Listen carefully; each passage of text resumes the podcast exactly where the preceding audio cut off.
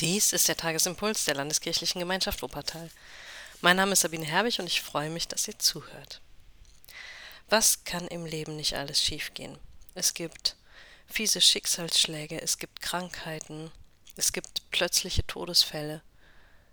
Und das alles gibt es nicht nur bei Menschen, die Gott nicht an ihrer Seite haben, sondern genauso bei denen, die fest im Glauben stehen, die beten, die hoffen, die Gott wirklich ihr Leben lang treu zur Seite gestanden haben, so treu wie Menschen es eben tun können. Und manchmal sind wir versucht zu sagen, ja, wenn wir Jesus folgen, wenn wir glauben, dann wird alles gut, dann wird unser Leben leicht und es wird wenig Bedrohung oder wenig Schicksalsschläge geben. Manchmal ist das so ein Wunschdenken, aber ich glaube, dass das einfach nicht der Sinn des Glaubens ist. Und so finden wir es auch in der Bibel immer wieder dass es Menschen richtig, richtig schlecht geht, dass sie in allen möglichen Verstrickungen sind oder gefangen oder im Krieg und dass das Einzige, was in diesem Moment sie aufrecht hält, der Glaube an Gott ist. So lesen wir es auch in Psalm 3, Vers 3 bis 4. Es sind so viele, die von mir sagen, der wird keine Hilfe finden bei Gott. Doch du, Herr, bist der Schild, der mich schützt. Ja, Gott ist wie ein großes Schild. Er schützt uns nicht vor allem, aber doch ist er derjenige, an den wir uns klammern, den wir wirklich um Hilfe bitten und der uns auch hört. Dieser Vers aus Psalm 3, der ist von David. Und David ist ja nach wie vor unser strahlender König, unser strahlender Held, ja, auch mit vielen Verfehlungen. Aber wie tief seine familiären Verstrickungen gehen, das wird mir auch neu bewusst, wenn ich ein bisschen in die Geschichte eintauche, wie der Psalm eigentlich entstanden ist.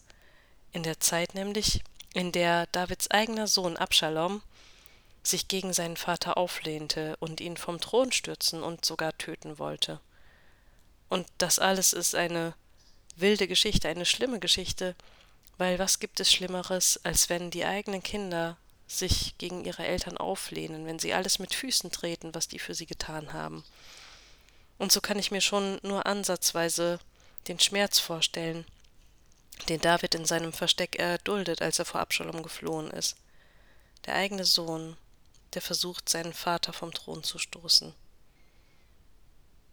Und tja, der Psalm, der Psalm inmitten dieser Situation, der strotzt vor Hoffnung. Der sagt ganz klar, ja, von außen ist es nicht verständlich, warum ich bei Gott Hilfe finden soll. Aber Gott ist wie ein Schild, der mich schützt. Und so betet David weiter, du wirst meine Ehre wiederherstellen, so dass ich meinen Kopf erheben kann. Mit lauter Stimme rief ich zum Herrn, da antwortete er von seinem heiligen Berg. Ich legte mich nieder und schlief, als ich erwachte, wusste ich, der Herr hält seine Hand über mich so fürchte ich mich nicht vor vielen Tausenden, vor dem Kriegsvolk, das mich umringt. Und so ist es manchmal, dass wir wach werden in einer schlimmen Situation und plötzlich einen inneren Frieden spüren.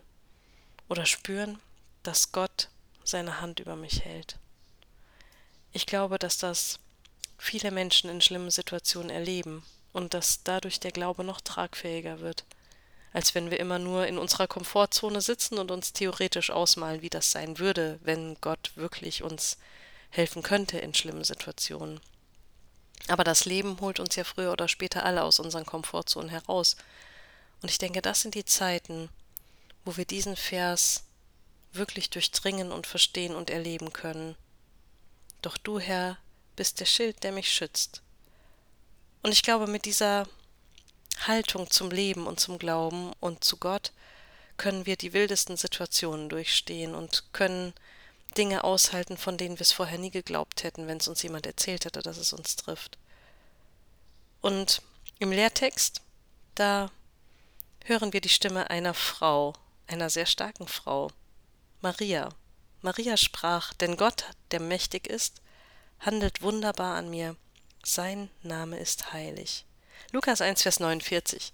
Es geht also da auch um Gottes Heiligkeit. Das Ganze klingt ja erstmal wie ein Lobpreisvers, dass Maria unglaublich Gutes widerfahren hat von Gott, dass sie ja wirklich was Großartiges erlebt hat. Und das hat sie auch. Sie ist nämlich schwanger von Gott mit Jesus. Und in diesem Moment sagt sie diesen Vers. Aber es ist auch eine Haltungsfrage, denn sie könnte diesen Vers auch ganz anders sagen. Sie könnte verzweifelt sein in dieser Situation, schwanger, unverheiratet. Sie könnte ungläubig sein und sagen, wieso denn ich? Das passt doch gar nicht. Aber nein, sie kann sagen, Gott handelt wunderbar an mir. Sein Name ist heilig, in allen Irrungen und Wirrungen unseres Lebens, in allen Hochs und Tiefs. Und dass wir das auch spüren und erleben dürfen, gerade wenn es uns nicht gut geht, das wünsche ich uns. Und der Friede Gottes, der höher ist als alle Vernunft, bewahre unsere Herzen und Sinne in Jesus Christus, unserem Herrn. Amen.